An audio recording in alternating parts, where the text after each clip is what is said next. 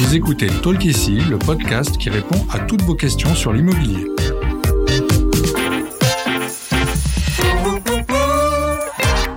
Je suis Audrey, content manager chez Bien Ici, et je suis accompagnée aujourd'hui par Sandrine, directrice de la relation client. Bonjour Sandrine. Bonjour Audrey. En 2020, la Fédération des fabricants d'aliments pour animaux a comptabilisé 80 millions d'animaux de compagnie en France. Donc 14 millions de chats, 8 millions de chiens, 5 millions d'oiseaux et 32 millions de poissons pas les chats qui gagnent. Nous Ça en fait. Nous allons nous intéresser aujourd'hui aux lois qui encadrent la présence de ces animaux dans nos logements. Alors, la première question, c'est justement quels sont les animaux que l'on peut accueillir chez soi? Alors, on a quand même le choix. Vous pouvez adopter tous les animaux considérés par la loi comme des animaux domestiques, c'est-à-dire les chiens, les chats, les poissons, les oiseaux, les hamsters, les furets, les lapins et les reptiles. On compte aussi dans cette catégorie les animaux de la ferme, les chevaux, les moutons, les poules, les cochons et même les lamas. À condition bien sûr d'avoir l'espace et les équipements adaptés, pour les accueillir. Donc dans les appartements, on oublie, c'est pas leur place. en revanche, il est interdit de détenir sans autorisation ou certificat de compétence des animaux sauvages comme des tigres ou des ours. ou des espèces protégées, même inoffensives comme les hérissons ou les singes. Dans la mesure du possible, il faut identifier ces animaux avec un tatouage, une puce ou une bague. Oui, pour pouvoir toujours les identifier. Tout à fait. En tant que locataire, est-ce qu'un bailleur peut m'interdire de détenir un animal de compagnie? Alors, dans la location touristique, oui, le bailleur peut interdire la présence de n'importe quel animal. En revanche, dans le cadre d'une location classique nue ou meublée, le bailleur ne peut pas vous interdire de vivre avec un ou plusieurs animaux de compagnie domestiques et autorisés. Ça, c'est important. D'ailleurs, vous pouvez retrouver euh, l'article 10 de la loi 70-598 du 9 juillet à ce sujet. Ça pourra vous donner une information complémentaire si vous en avez besoin. D'accord. La seule exception concerne les chiens de catégorie 1, qui peuvent être interdits dans le logement en raison de leur dangerosité.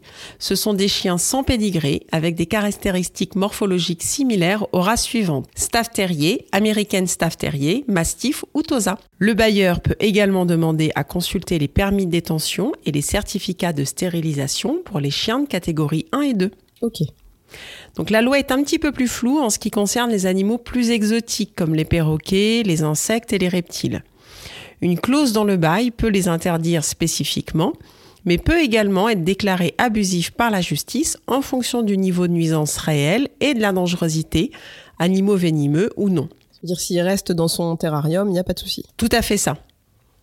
Enfin, il faut consulter le règlement de la copro qui peut interdire la détention d'animaux bruyants, par exemple un coq dans une copropriété en centre-ville. C'est sûr que là, si tous les matins il vous réveille à 5 heures, ça peut être un peu folklorique, mais ça peut déranger les voisins. Oui. Euh, est-ce que je dois informer du coup mon bailleur de la présence bah, de mon chien, de mon chat au moment où je m'installe, ou en tout cas si j'ai l'intention d'en adopter un plus tard? Alors le locataire ou futur locataire n'a aucune obligation d'information sur ce point, quel que soit le moment de la location. En revanche, en signant le bail de location et en acceptant le règlement de la copro, le locataire s'engage à ne pas gêner ses voisins et à ne pas dégrader le logement ou les parties communes. Mmh. Donc le propriétaire d'un animal est en effet responsable des dégâts que peut causer ce dernier. Il faudra donc veiller à tenir son chien en laisse au sein de la copropriété, à limiter les aboiements des chiens ou le chant des oiseaux mhm. et à nettoyer les excréments. Évidemment. En théorie, il faut même s'assurer que votre chat ne divague pas dans les parties communes. Ça, c'est plus compliqué. Ah oui, ça peut s'avérer compliqué, effectivement. Et qu'est-ce qui se passe justement en cas de trouble du voisinage causé par un animal? Alors, que ça soit les odeurs, le bruit ou les dégradations, la première étape, bien évidemment, c'est le dialogue. Le voisin fautif n'a pas toujours conscience qu'il peut troubler mmh. euh, par rapport à, aux dégradations ou au bruit de ses animaux. Il est aussi possible d'avertir le syndic qui prévient alors le bailleur pour que ce dernier en réfère à son locataire. En dernier recours, il faut faire appel à un conciliateur en mairie ou au tribunal et enfin à la justice. D'accord. Le propriétaire devra se séparer de son animal uniquement s'il ne répond pas aux conditions de détention. Animal interdit, conditions de vie et d'hygiène ne garantissant pas le bien-être de l'animal. Nombre d'animaux trop important, absence de certificat de détention. Hmm.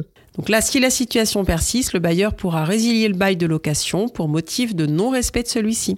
Entendu. Donc, en résumé, le bailleur ne peut pas interdire les animaux de compagnie dans une location classique, sauf les chiens considérés comme dangereux, et à condition que la détention soit légale et ne gêne pas la tranquillité des voisins. C'est tout à fait ça, Audrey. Merci Sandrine pour toutes ces réponses. Avec plaisir.